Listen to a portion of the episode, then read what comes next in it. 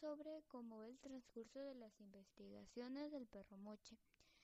Cómo es que, qué es lo que el abuelo de Katy les cuenta sobre lo que conoce, eh, cómo es que ellos descubren más palabras sobre la lengua moche y qué es lo que les dijo el arqueólogo al cual lo entrevistaron, Fernando Carrera.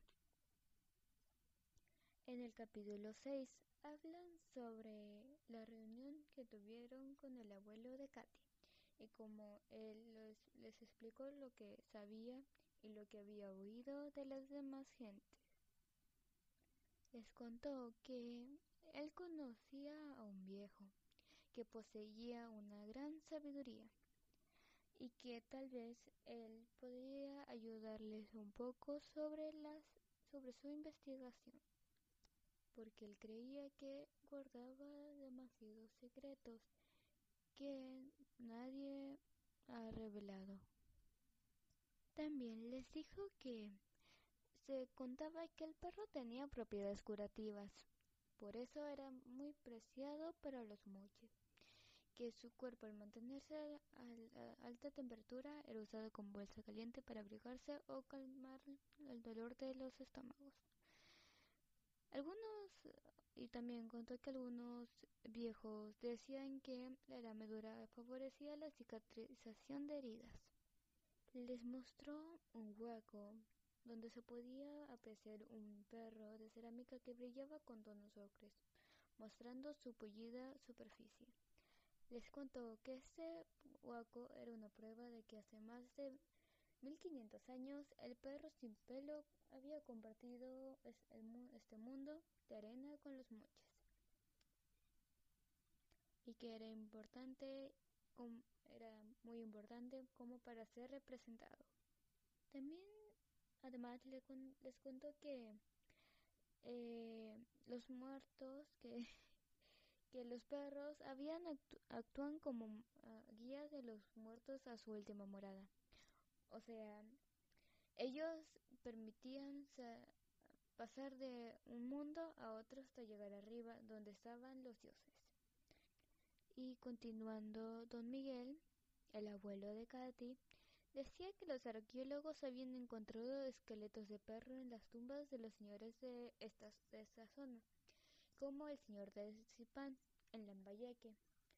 Eso era una prueba y que apoyaba la existencia de la creencia del perro como guía hacia el otro mundo, el de los muertos o mejor aún, el mundo de arriba.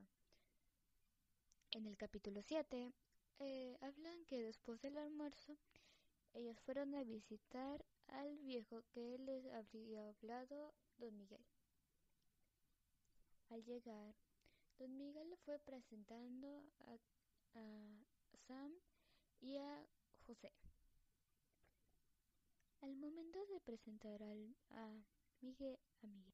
a, José, el viejo Sir Lopu eh, le dijo que tenía sangre de algo, algo de guerrerero, mm, que decía que era un filca de los pueblos junto al mar. Todos se miraron sin entender lo que había dicho el viejo Sirlopu. Tal vez era la edad que lo hacía delirar. Por eso, don Miguel le pidió que fueran a ver sus embrios. Al llegar, estaban, estaban enfrente de un terreno hundido y húmedo. El surco del cultivo era ancho y simulaba una culebra enroscada durmiendo bajo el sol. El viejo Sirlopu estaba orgulloso de los resultados de su trabajo y no tenía ningún recato en reconocerlo. Mostraba orgulloso sus tomates y sus payares. También les enseñó las calabazas y cómo eran casi de la casa. Cosechó sus chirimoyas de un verde brillante que, según dijo, eran únicas por los dulces y tersas. Al entregarles las chirimoyas sentenció, yo no siembro nada que no pueda comerse y comerse bien. Ya al llegar a casa, Sir Lopo entró para traer un plato donde poner la chirimoya que iban a compartir. Después, al primer mordisco de la chirimoya, José se atrevió a preguntarle a Sir Lopo si él había escuchado alguna vez la palabra Yanjak.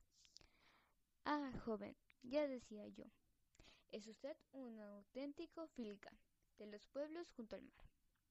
Sam, curioso, le preguntó sin recato, ¿qué quiere decir Yanjak? Araña, niña, pero araña poderosa de las que hay que hacerse amigos para que no hagan daño. Esas arañas que tejen telas resistentes con las que se puede unir lo de aquí y lo de más allá. En el capítulo 8 ya era domingo. José Antonio se había despertado y se, se, había puesto a revisar las notas que había tomado el día anterior.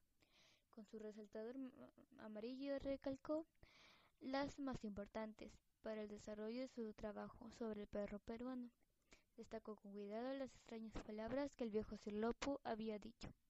Sam y Ancha. Entonces la incomodidad lo invadió. Viejo loco, pensó. ¿Qué tenía que ver él, un chico que ni siquiera era de la zona, con los señores mochicos? Seguramente nada. Ya no pensaría en ello. No quería obsesionarse nada de arañas ni de arañas. Nada de señores mochas. Durante el desayuno, José Antonio, sin proponérselo, le preguntó a su mamá si ellos tenían familias en el norte. Ella se rió y empezó a fastidiarle por su repentino interés en el parentela.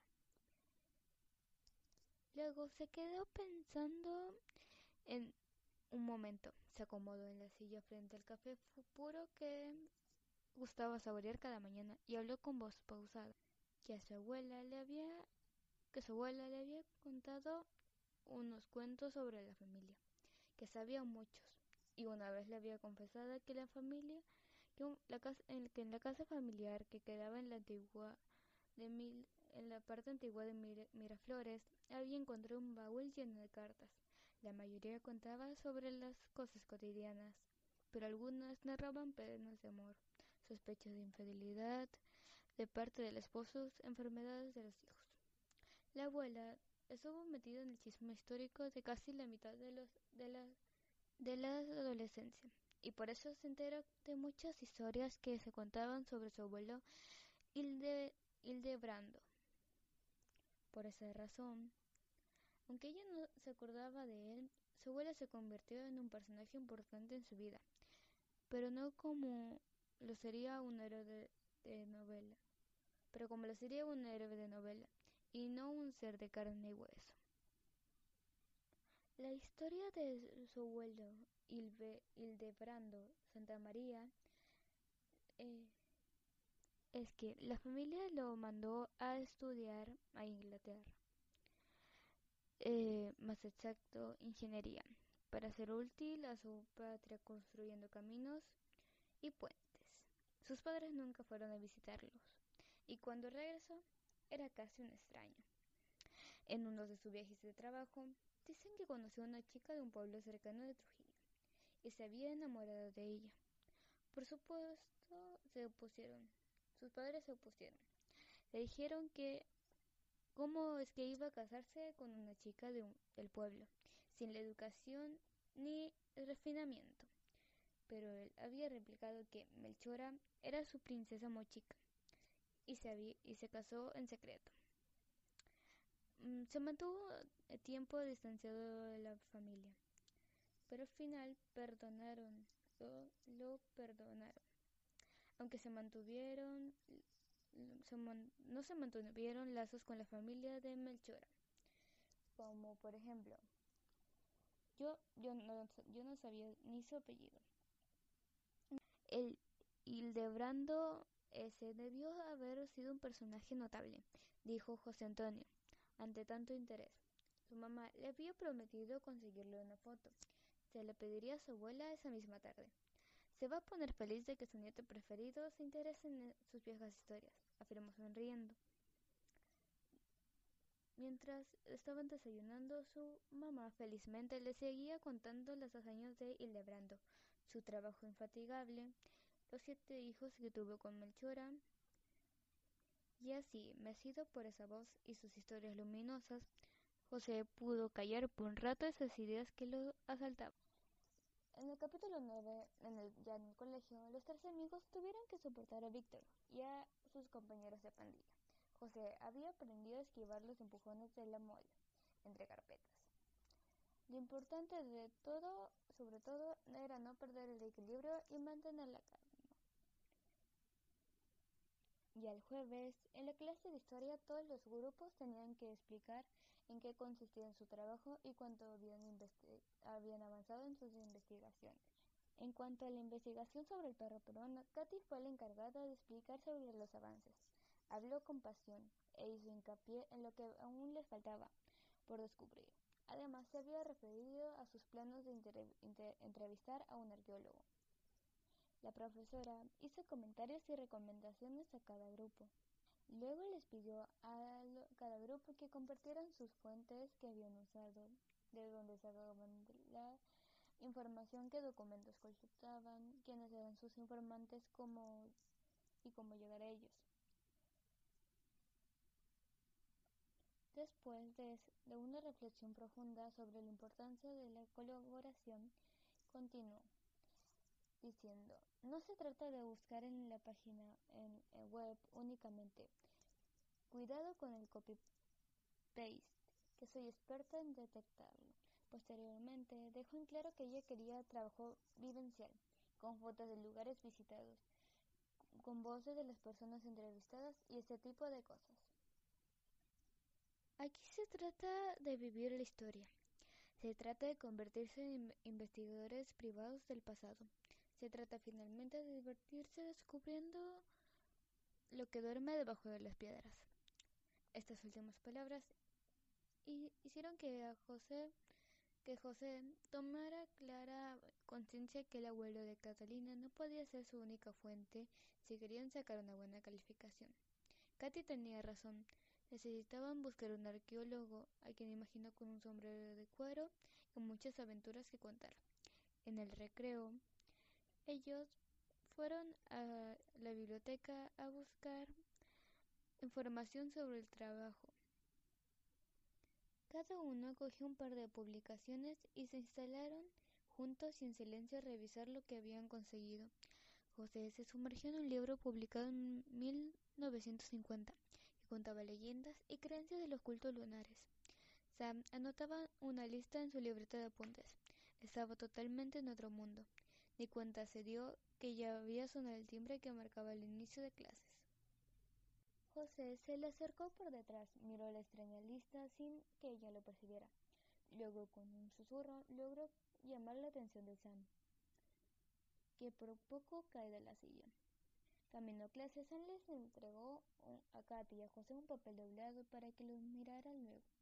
Ninguno de los dos pudo contar la curiosidad y en plena clase de matemáticas se pusieron a leer las extrañas palabras. Al lado izquierdo había una lista en español y al derecho sus equivalentes en mochica. La relación empezaba así. Yo, moin. Mal gusto, tep tep. Gordo, tan. José y Katy se les arreglaron para leer cada, cada palabra tratando de hacerla sonar en silencio. Se miraron divertidos y, y Katy dijo en voz baja, sin poder aguantar. La lengua muerta la obsesiona. Al rato oyeron la voz del, trueno de Víctor, repitiendo muy cerca de sus oídos. Lengua muerta, lengua muerta, como si fuera un euco. Inmediatamente, Katy dirigiéndose a José, pronunció, pronunció niet en forma clara. José no puede evitar eh, buscar en la lista de traducción excremento humano. Al instante su cuerpo se había estremecido por un ataque de risa repentino.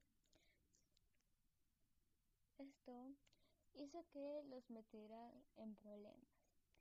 Pero a José no, no le importaba eso. Haber hecho molestar a la mole y que todos los alumnos se hubieran dado cuenta era de por sí un triunfo para él. Cuando le contaron a Sam el uso que había dado a su lista, un brillo especial salió de sus ojos azules. Durante la semana que siguieron, Sam desaparecía diariamente por un rato en la biblioteca y aparecía luego sonriente y con su infaltable lista de palabras que entregaba a sus amigos. Esta lista contenía en un principio lo que Samantha llamó términos claves, es decir, palabras como estas: feo, stop, malo, peace. Pero luego empezaron a aparecer verbos y algunas partículas que según Sam serían de utilidad para construir oraciones. Y así surgieron, por ejemplo, hacer, ay, gritar, cag. De este modo, sin conocer en realidad las reglas de construcción música, se comenzó a combinar elementos conocidos para formar oraciones sencillas que eran fruto de su inventiva. El tener un idioma secreto y excluido y excluyente era fuente inagotable de diversión, no solamente porque les permitía hacer comentarios secretos de los demás, sino porque también todo ese material nuevo los invitaba a la reflexión sobre cuestiones tan absurdas como la pronuncia, como la como el de los sonidos de las palabras. Su afán por traer a la vida esta lengua perdida en el tiempo fue tal que olvidaron avanzar la investigación sobre el perro peruano. Lo básico estaba redactado, Tenían algunas fotos, pero aún no sabían quién podría ser su informante principal. Este arqueólogo desconocido que los haría, lo, que los haría depositarios de sus descubrimientos. Sam y José esperaban que la familia de Kate los apoyara a, a conseguir una entrevista con algún estudioso destacado en la zona y al parecer la familia de Katy no tenía ningún no tenía contactos necesarios o las ganas para ayudarlos. Un día, en la hora de salida, la mole se le acercó a, a José, se colocó delante bloqueándole el paso. Víctor le pasó su brazo por los hombros en un brazo recio y atenazante, con lo que lo obligó a dirigirse hacia la salida. Tengo una propuesta para ti que puede interesarte, dijo con una sonrisa bonachona. Habla, contestó José. He oído que ustedes aún, no han conseguido ningún arqueólogo a quien entrevistar. Yo tengo un tío que si yo le pido lo podría recibir. José estaba desconcertado. ¿Qué es lo que acababa de escuchar? ¿Víctor quería ayudarlos?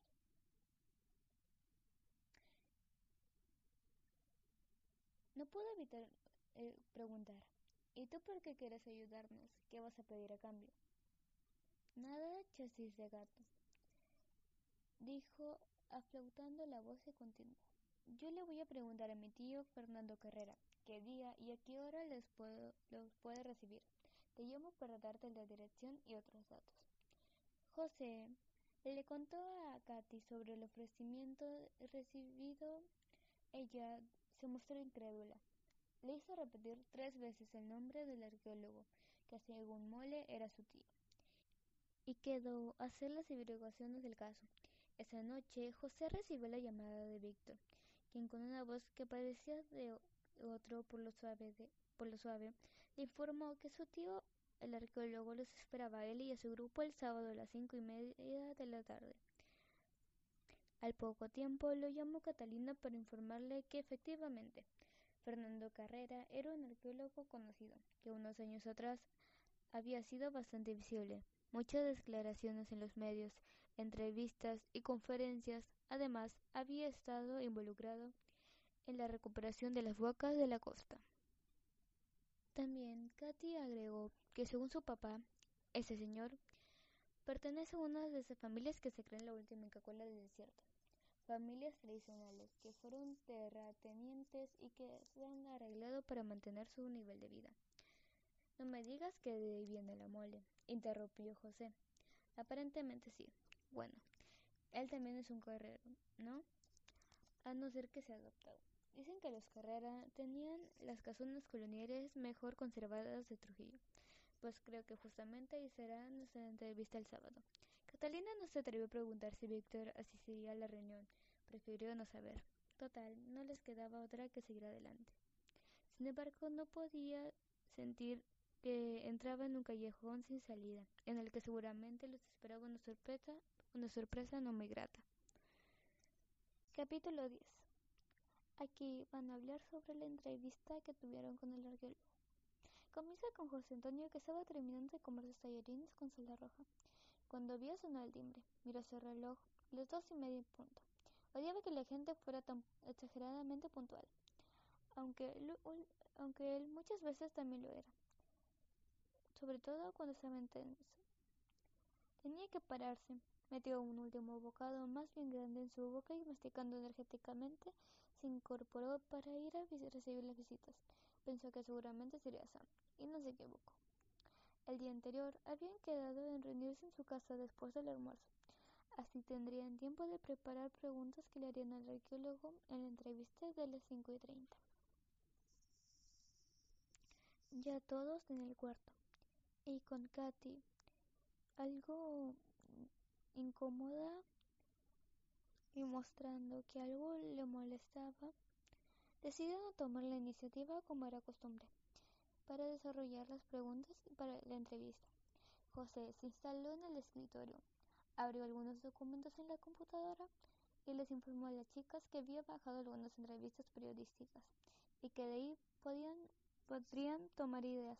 Por ejemplo, primero deberían preguntar al arqueólogo sobre su experiencia de trabajo, qué culturas antiguas habían investigado, en qué excavaciones habían estado, y todo para conocer su trayectoria y luego en el tema como preguntar ¿por qué se había interesado en los moches? ¿Qué tenía esa cultura en especial o fascinante para él? Katy había tomado algunas notas en su cuaderno. Los tres amigos trabajaron inventando preguntas que les permitirían recoger las opiniones y también anécdotas que el arqueólogo estuviera dispuesto a compartir con ellos. Las propuestas de cada uno para las preguntas que debían incluir se vieron a menudo interrumpidas por comentarios sobre cómo sería el personaje, si habría algo de lengua muerta que tanto había impactado a Sam, si se vería viejo pellejo o si les diría, les dejaría probar su sombrero de cuero con el que visitó las pirámides de Egipto. En esas estaban cuando sonó la alarma del celular de José.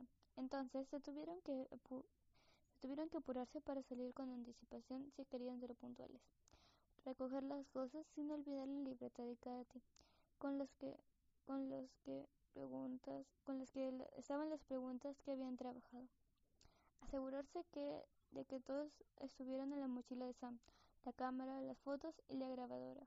Peinarse y salir. El papá de José les los acercó hasta el centro de Trujillo. Les indicó que debían bajarse en la esquina. Ya a un lado, ya al lado de una casa, ya, ya al lado de una casa dieron vuelta a la derecha y una a la izquierda y ahí estaban. Era una casa colonial, de paredes blancas y gruesas. El centro se destacaba con un portón sombrío de madera oscura. El timbre se oyó ronco y profundo hasta perderse de lejos. En silencio aguardaron a que la puerta se abriera. Cuando, se, cuando la entrada, se encontraron con un patio amplio, al final, al cual, al final del cual había una escalinata ancha de, de ladrillo rojo. Tenían tan solo unos diez escalones y una baranda de madera que continuaba al borde de la terraza. Allí se tuvieron los tres amigos, a pesar, a pesar que los hicieran pasar. Dice que se tuvieron los, los amigos, a pesar que los hicieran pasar al salón o que salieran a recibirlos. El mismo viejo vestido de gris que los hizo entrar volvió a buscarlos después de un rato y los instaló en el salón diciendo, el, niño Víctor Manuelito, dicen que esperen aquí, por favor. Los minutos se hicieron largos y se habían encadenado con un ritmo lento y monótono marcados por el compás del reloj antiguo. De pronto se escucharon unas voces roncas que venían del interior de la casa. Inmediatamente unos pasos se acercaron decididos y rápidos. Víctor entró y después de un hola corto y genérico, dijo dirigiéndose a José. Ya viene mi tío. Lo que pasa es que nosotros nos demoramos un poco en la entrevista y no vas a quedar un rato y nos vamos a quedar un rato investigando en la biblioteca. Así que cuando acaben nos vemos allí. El silencio se había apoderado de la sala nuevamente cuando se escucharon a lo lejos unos pasos livianos que se fueron aproximando hasta acercarse a la puerta hasta que la puerta chirrió al abrirse. Fernando Carrera estaba impecablemente vestido. Cuando llegó enfrente de los amigos, se detuvo y aún de pie les dio la bienvenida. Su voz sonaba fría y distante, como metálica. Cada uno se presentó ante él. Y, y Sam tomó la palabra para preguntarle sobre su trayectoria profesional, estudios en Cambridge, investigaciones sobre los celtas con un equipo de su universidad en las Islas Orcadas, al norte de Escocia. Esa práctica en realidad fue su primer trabajo. Al decir eso, Fernando, Fernando Carrera miró a los lejos como si hiciera como si hiciera esfuerzo recordar. Le respondió diciendo que se trataba de un asentamiento humano muy antiguo, Bra, del que probablemente ustedes no habían oído hablar nunca. Queda junto al mar, pero no un mar normal como el nuestro, sino el mar del norte, helado y gris. Afortunadamente yo era joven en esa época, pero el frío que sentía no lo he sentido nunca en mi vida y creo que se me ha pegado el cuerpo hasta ahora.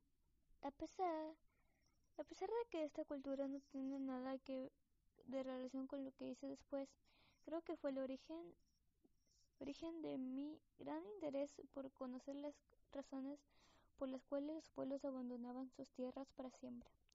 En, en este caso cambió el clima, aumentó la, aumentó la humedad y el frío, y los celtas que habían vivido allí por más de 500 años se fueron. El clima también era un factor fundamental para los señoríos de los moches. Y sin esperar respuesta, y sin esperar respuesta, el arqueólogo les dijo que se, que se había enterado por su sobrino el tema que, iban, que habían elegido por su trabajo, que era sobre el perro peruano.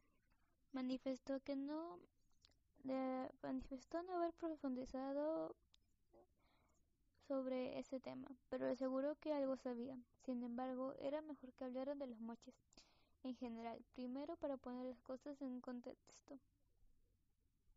Fernando Carrera, con voz metálica y casi sin interrupciones ante la mirada de los tres amigos, habló. Estamos en momentos de descubrimiento importantes. Ante los vaqueros arrasaban con todo en su búsqueda desesperada por de oro. Por su culpa, nuestro patrimonio se encuentra regado en colecciones privadas en todo el mundo. Luego, cuando llegaban los arqueólogos ya no quedaban más que tumbas vacías. Pero esta tierra ha guardado bien algunos de sus secretos.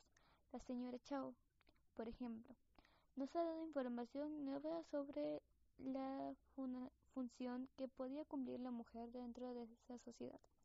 Sin embargo, aunque hasta ahora existe un acuerdo entre los estudios sobre el papel específico de esta dama, sabemos que ostentó mucho poder y que su entierro no tiene paralelo en Perú ni en América.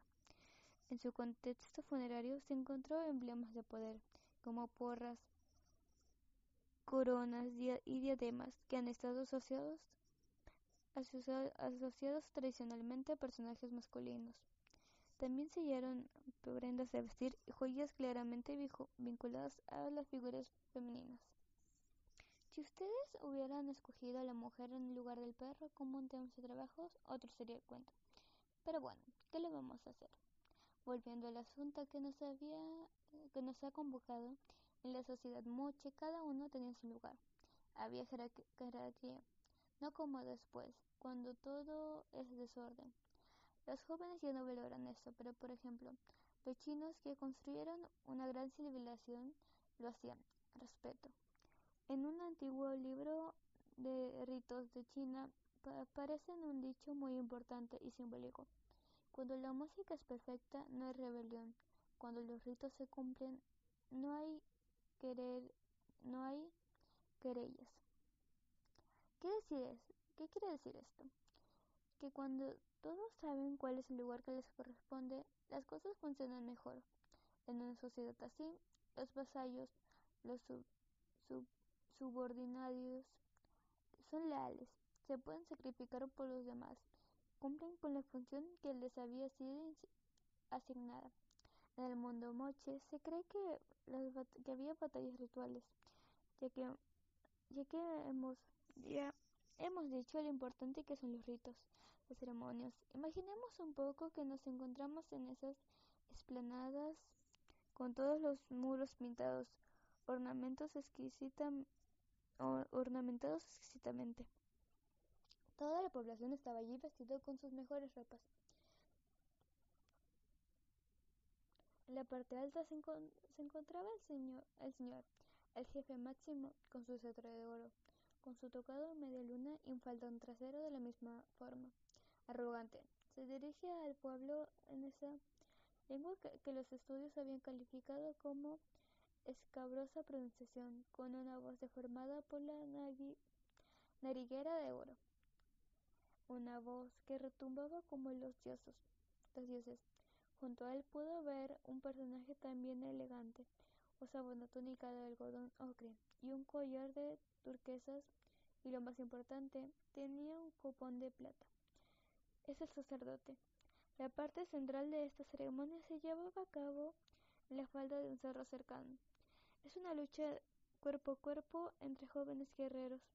Todos son unos cascos todos con unos cascos de metal para contener, para contener los golpes de las porras, líquidos marciales. Después de un tiempo, después de un sonido ronco emitido por una por un pututo o caracola, empezó la lucha. Vemos destreza y habilidad en el manejo de la porra y escudo. La multitud grita enardecida. Los guerreros parecen danzantes cuerpos brillan bajo el sol poniente. De repente uno de ellos pierde el tocado. Entonces se hace silencio. En la sala todos estaban donde todos estaban reunidos había también se hizo silencio. El arqueólogo los miraba, los miraba sin pestañear, tal vez tratando de medir el efecto de sus palabras en los tres amigos. Una pareja de guerreros sube ante la cima de las pirámides, donde se encuentran los señores. Uno, el que aún tiene su tocado puesto, se para un costado, sería como una piedra. El otro cerca al sacerdote con, los hombros caídos. Este magistralmente usa el afilado cuchillo tallado y lo de, lo de huella. El hombre se demora en perder el equilibrio. El sacerdote coge, coge una porra de, de madera revestida con láminas de cobre, negras de sangre de anteriores sacrificios y le da un golpe en la cabeza. El hombre cae. El sacerdote llena su copa con la sangre, que sale imparable del cuello del guerrero. Una vez llena, se acerca al, borde para que el sacerdote en plena misa cuando levanta su cáliz, pero en ese momento no es vino. La multitud sobrecogida alzó sus ojos al cielo. El personaje voltea y alcanza con respeto la copa del Señor para que la tome, para que tome el primer trago. Bueno chicos, tenemos que aceptar que ese era un mundo violento, pero el nuestro también lo es, y a veces de una forma más masiva. Sabemos que en época, en aquella época habían batallas rituales, que muy bien podrían haber sido como las que les he descrito. También sabemos por los murales y los restos humanos encontrados que hacían sacrificios. No es, más, fácil pensar que los que iban a ser sacrificados eran prisioneros vencidos en alguna batalla. Esto de que cualquiera como nuestro compañero de clase o nuestro vecino podrían ser escogidos para morir no va con nuestra cultura. Es muy duro. Es muy duro poder aceptarlo. Sin embargo, podría haber de todo. Sabemos que en parte de la ceremonia era mutilar a los cadáveres. Se han encontrado huesos y piernas de manos en los patios de explanada central en la boca de luna. Por ejemplo, se sabe que en esa época, es decir, alrededor de 600 después de Cristo, por el fenómeno del niño, se produjeron lluvias e inundaciones que afectaron mucho el ecosistema. Luego vinieron años de sequía. Frente a estas circunstancias catastróficas que eran vistas como testigos de los dioses, los moches ofrecían la sangre de las víctimas para implorar misericordia. Eso no es algo de lo que se habla mucho en la escuela, ¿no?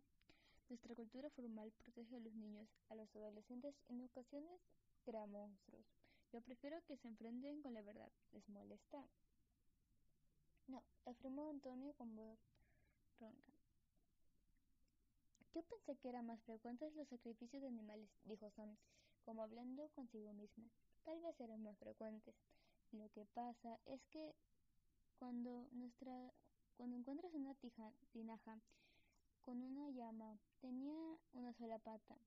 Piensas que seguramente fue sacrificada, pero también se han hallado huesos de camelidos que tal vez sirvieron para alimentar a los asistentes en los banquetes, en las grandes fiestas. En cambio, los restos humanos los vemos con otros ojos, nos intrigan y por no decirlo nos conmueven más que una llama.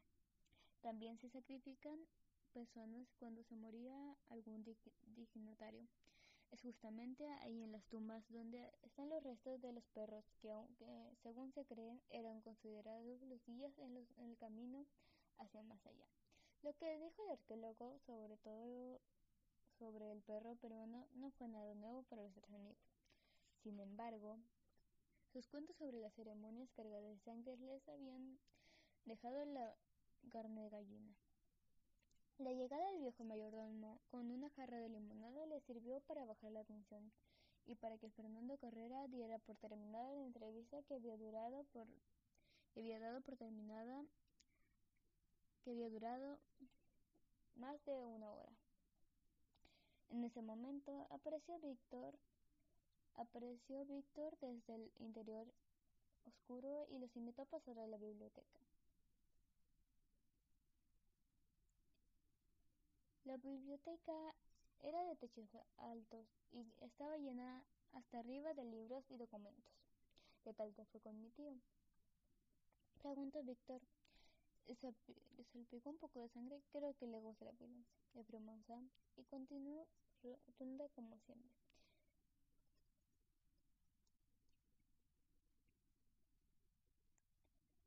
Ya después de esto, José Antonio encontró un libro con un libro negro con muchas, ilustraciones que contenía los últimos descubrimientos de los arqueológicos conocidos como el brujo, que se encuentran en la zona de la franja costera cerca de Trujillo. Lo abrió al azar y se topó con un personaje feroz que tenía un tocado semilunar invertido. En la imagen aparece con los brazos abiertos. El lado derecho tenía un cetro y al izquierdo tenía una cabeza humana. Según se afirma que el, en el libro es llevado de manera de trofeo.